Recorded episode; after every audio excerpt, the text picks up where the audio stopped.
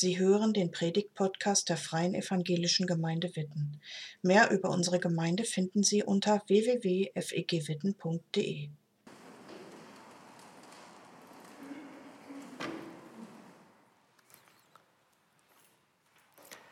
Die Predigtreihe, in der wir uns gerade noch befinden, heißt Hoffnungsfunken. Daniel hat es gerade eben schon gesagt. Rico hat hierzu Ende April schon gepredigt mit dem Titel, na, wer weiß es noch? Etwas ist besser als nichts. Anfang Mai ging es dann weiter mit, da kommt noch was. Und Anja hat in der letzten Woche zum Thema, manchmal geschieht Heilung anders als erwartet gepredigt. Heute, darf ich, heute, heute Morgen darf ich für euch den Abschluss unserer Predigtreihe bilden. Wer mich schon mal Predigen gehört hat, der weiß, dass ich versuche, euch mit meinen Predigten auch immer wieder ein bisschen herauszufordern. Und ich hoffe, dass mir das auch heute Morgen gelingt, euch neben einem Hoffnungsfunken für euer Leben auch ein, zwei herausfordernde Gedanken für euren Alltag mitzugeben. Ich weiß nicht, wie es dir mit dem Titel der Predigt heute Morgen ergangen ist. Du bist nie allein.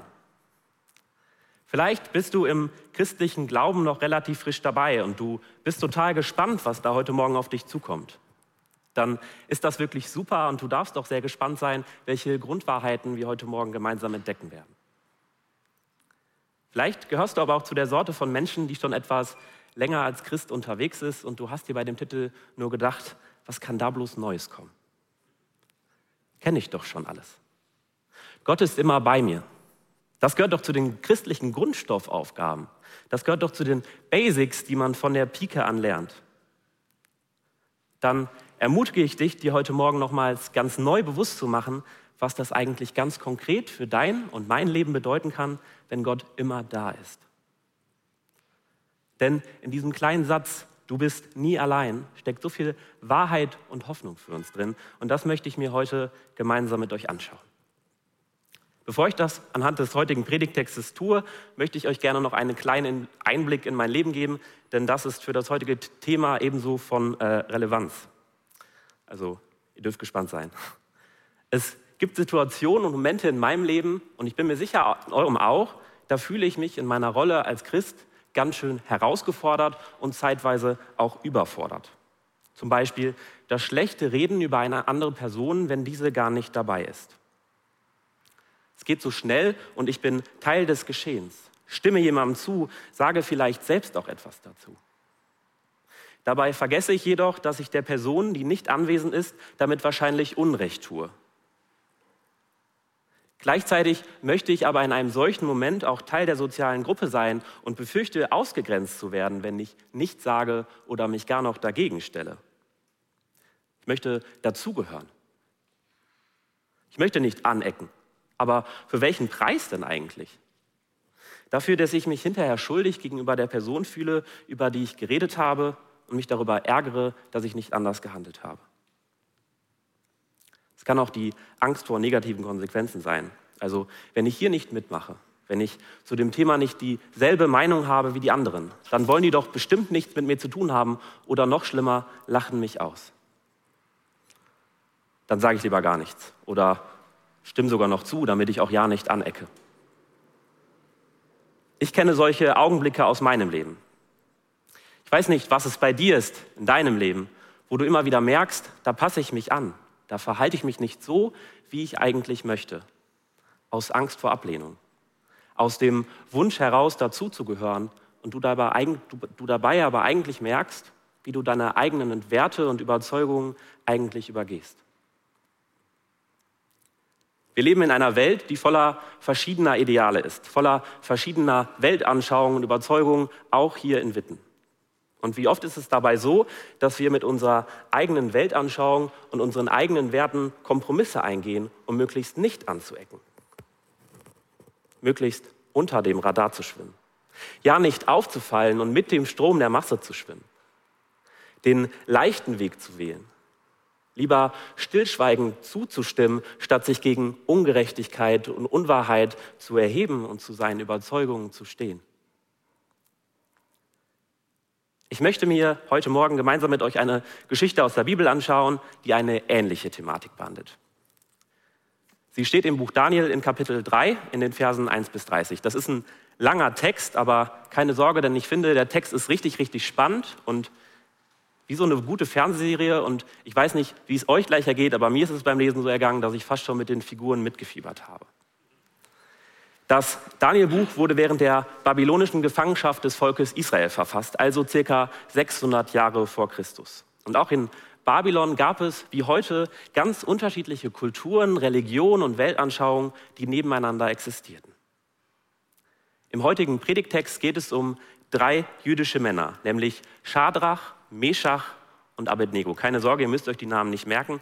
Das sind die babylonischen Namen, die sie bekommen hatten, als sie als junge Männer gemeinsam mit Daniel ins Exil nach Babylon gekommen waren. Lass uns jetzt mal gemeinsam einen Blick in den heutigen Predigtext werfen. Ich lese dafür aus der Guten Nachricht Bibel die Verse 1 bis 7 und ihr dürft gerne mitlesen. König Nebukadnezar ließ ein goldenes Standbild anfertigen, 30 Meter hoch und drei Meter breit, und ließ es in der Ebene Dura in der Provinz Babylon aufstellen. Dann berief er sämtliche hohen Beamten seines Reiches zu einer Versammlung ein, die Provinzstatthalter, Militärbefehlshaber und Unterstatthalter, die Ratgeber, Schatzmeister, Richter, Polizeigewaltigen und alle hohen Beamten der Provinzen. Sie sollten an der Einweihung des Standbildes teilnehmen, das er errichtet hatte. Sie alle kamen zu der Einweihung und stellten sich vor dem Standbild auf. Ein Herold rief mit lauter Stimme, ihr Leute aus allen Nationen, Völkern und Sprachen, hört diesen Befehl. Wenn ihr den Klang der Hörner, Flöten und Pfeifen, der Hafen, Lauten, Dudelsäcke und alle anderen Instrumente hört, müsst ihr euch niederwerfen und das goldene Standbild anbeten, das König Nebukadnezar aufrichten ließ. Wer es nicht tut, wird auf der Stelle in den glühenden Ofen geworfen. Als die Instrumente ertönten, die Hörner, Flöten und Pfeifen, die Hafenlauten, Dudelsäcke und alle anderen, warfen sich die Leute aus allen Völkern, Nationen und Sprachen nieder und beteten das goldene Standbild an. Da sollte jetzt eigentlich eine Statue, genau, da ist sie. Ich weiß nicht, wer von euch kennt diese Statue? Okay, ich sehe einige. Das ist die Christus-Statue die in Rio de Janeiro, also der Hauptstadt Brasilien, steht. Die Statue misst eine Höhe von circa 30 Metern. Und ich weiß nicht, wie es euch geht. Ich finde diese Statue ganz schön gewaltig. Der heutige Bibeltext berichtet, dass Nebukadnezar, der damalige König von Babylon, eine ebenso hohe Statue in einer Gegend seines Reiches errichten ließ. Was für eine Statue das genau war, ist in diesem Fall gar nicht mal so wichtig. Der Sinn dieser Statue lag aber aller Wahrscheinlichkeit darin, eine mehr oder weniger politische Einigung seines Reiches herzustellen. Nebukadnezar wollte die verschiedenen Kulturen und Völker, über die er herrschte, zusammenführen und sein Reich so möglichst gut festigen. Deshalb erließ er den Befehl, dass jeder Mensch sich beim Klang von Instrumenten anbeten vor dieser Statue niederwerfen sollte. Und wer dies nicht tat, dem drohte ein glühender Ofen, also das Verbrennen bei lebendigem Leib. Nebukadnezar war es mit der Einigung seines Reiches so ernst, dass er selbst davor nicht zurückschreckte, andere Menschen umzubringen, die sich seiner Sache in den Weg stellten. Ich finde, Nebukadnezar ist dabei einigen, einigen Machthabern heute gar nicht so unähnlich. Denn auch heute noch sehen wir Machthaber auf aller Welt, die nicht davor zurückschrecken, Menschen unsägliches Leid anzutun, wenn sie sich in ihrer Position oder Macht gefährdet fühlen. Ich möchte weiterlesen, die Verse 8 bis 15.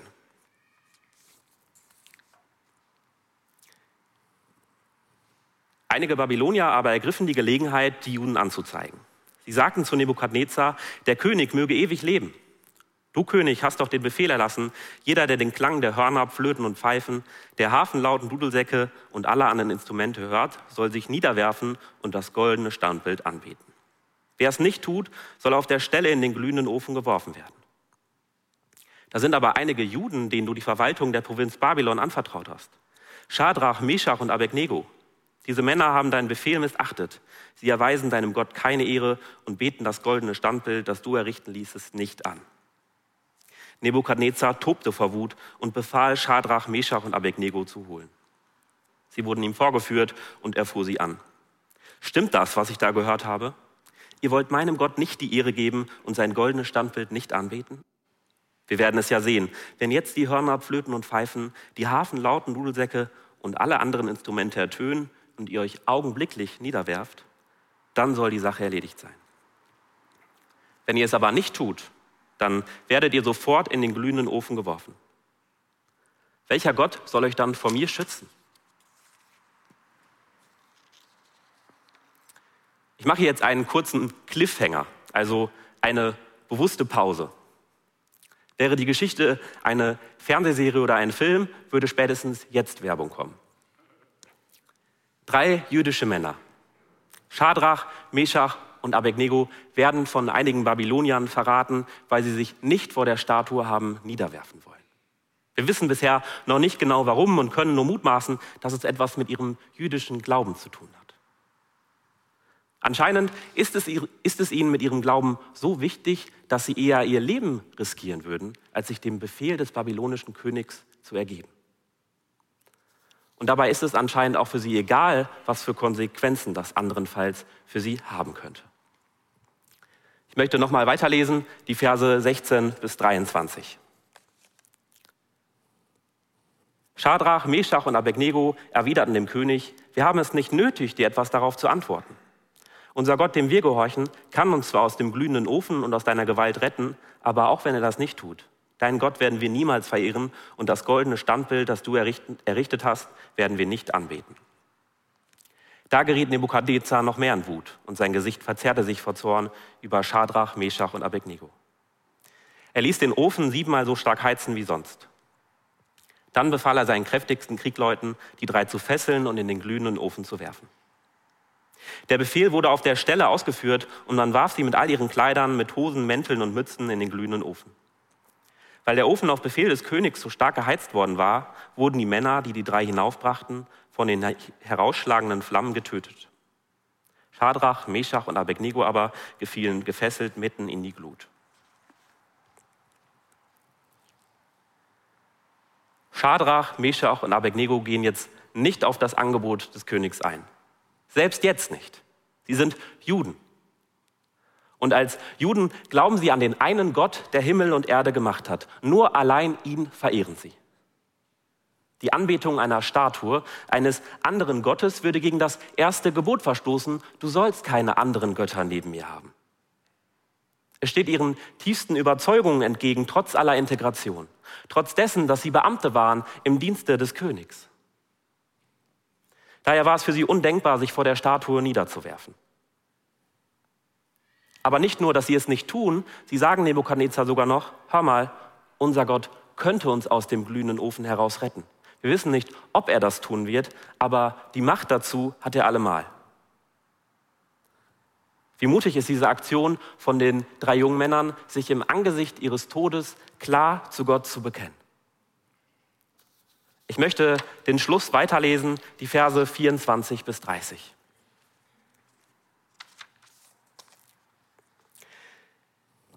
König Nebukadnezar aber erschrak, sprang auf und fragte seine Minister, haben wir nicht drei Männer gefesselt ins Feuer geworfen? So ist es, König, erwiderten sie. Aber ich sehe doch vier im Feuer umhergehen, rief der König. Sie sind frei von Fesseln und die Flammen können ihnen nichts anhaben. Der vierte sieht aus wie ein Engel. Nebukadnezar trat an die Tür des glühenden Ofens und rief, Schadrach, Meshach und Abednego, ihr Diener des höchsten Gottes, kommt heraus. Da kamen die drei aus dem Ofen.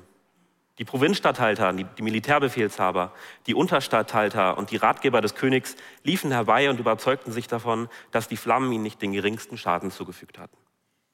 Das Haar auf ihrem Kopf war nicht versenkt, ihre Kleidung war unversehrt, nicht einmal Brandgeruch war an ihnen wahrzunehmen. Da rief Nebukadnezar, gepriesen sei der Gott Schadrach, Meschachs und Abednegos. Er hat seinen Engel gesandt, um diese Männer zu retten, die ihm gehorcht und auf ihn vertraut haben. Sie haben sich meinem Befehl widersetzt und ihr Leben gewagt, weil sie keinen anderen Gott verehren und anbeten wollten, außer dem ihren. Darum erlasse ich den Befehl an alle Völker, an die Menschen aus allen Nationen und Sprachen in meinem Reich. Wer den Gott Schadrachs, Meschachs und Abednegos schmäht, wird in Stücke gehauen und sein Haus wird in einen Schutthaufen verwandelt. Denn es gibt keinen anderen Gott, der aus solch einer Lage retten kann.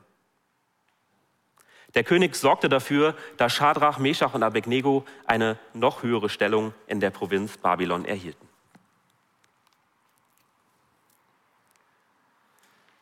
Was für eine Geschichte. Die drei überleben tatsächlich, weil Gott sie aus dem glühenden Ofen heraus rettete. Es ist ihnen nichts passiert. Und das Beste, alle haben es mitbekommen. Alle haben dieses Wunder gesehen, das da geschehen ist. Deshalb bleibt Nebukadnezar auch gar nichts anderes übrig, als zu bekennen, dass der Gott der drei Männer ein besonderer Gott ist und daher auch besonders zu achten ist.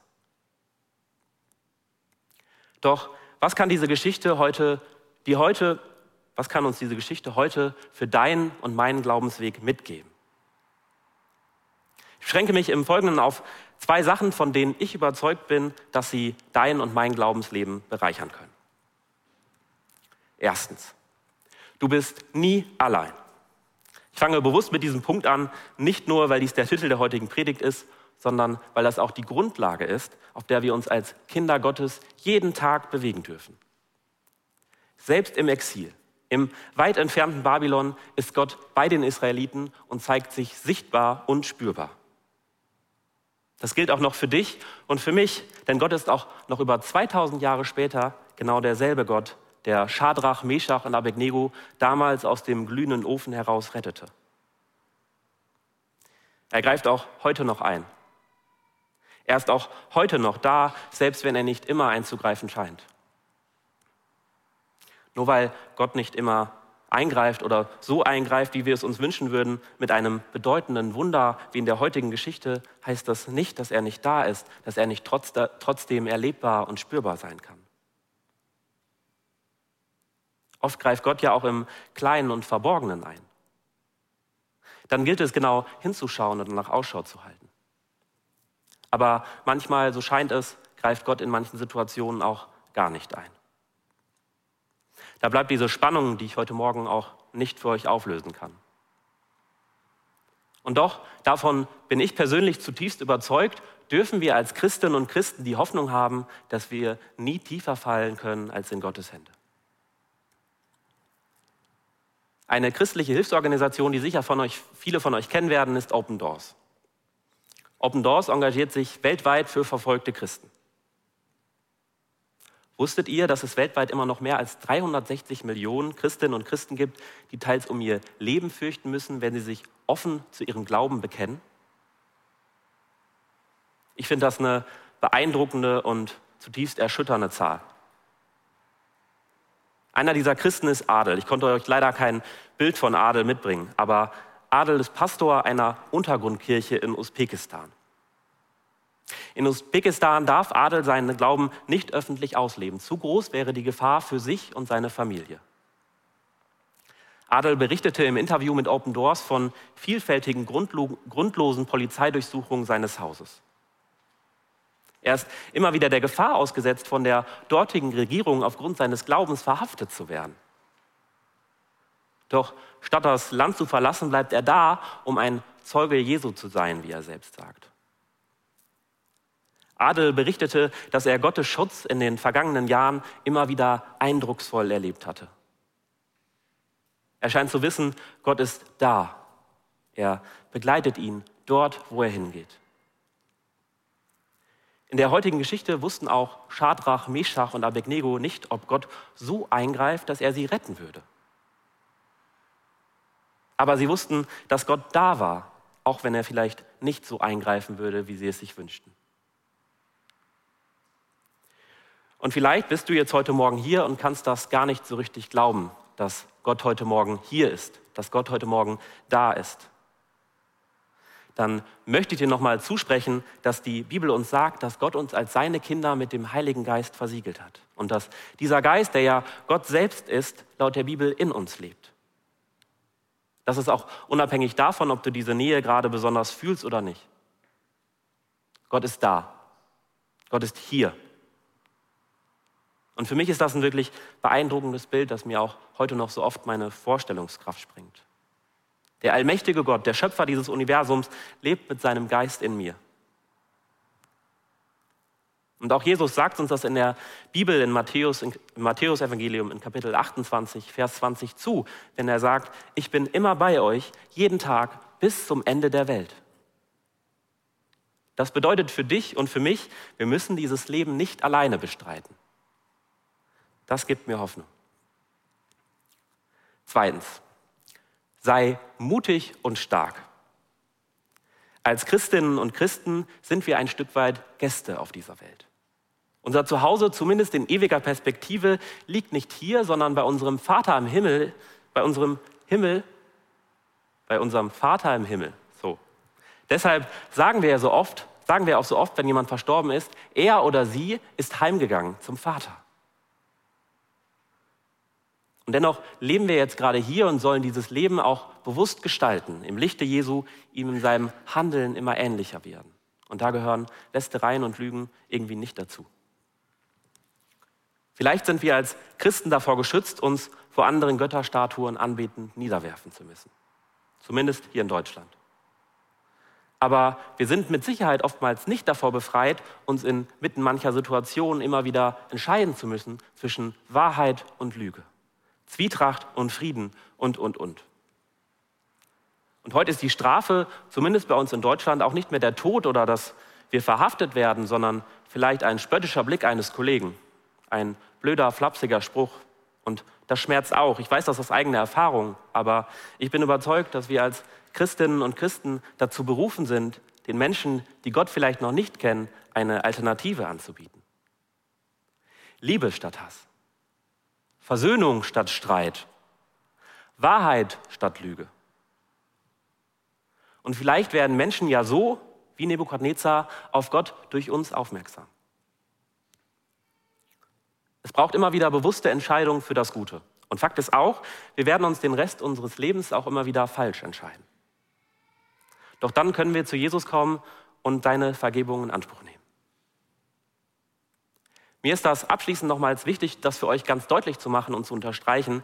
Du darfst mutig und stark sein, denn du bist nie allein. Nicht andersherum, denn dann läuft es Gefahr, gesetzlich zu werden. Dass Gott bei dir ist, dass sein Geist in dir lebt, ist die Grundlage für alles andere.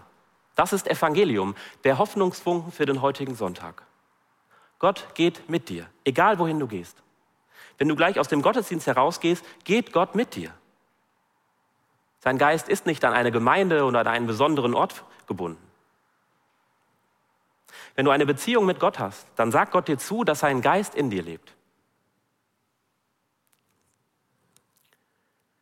Du bist nie allein.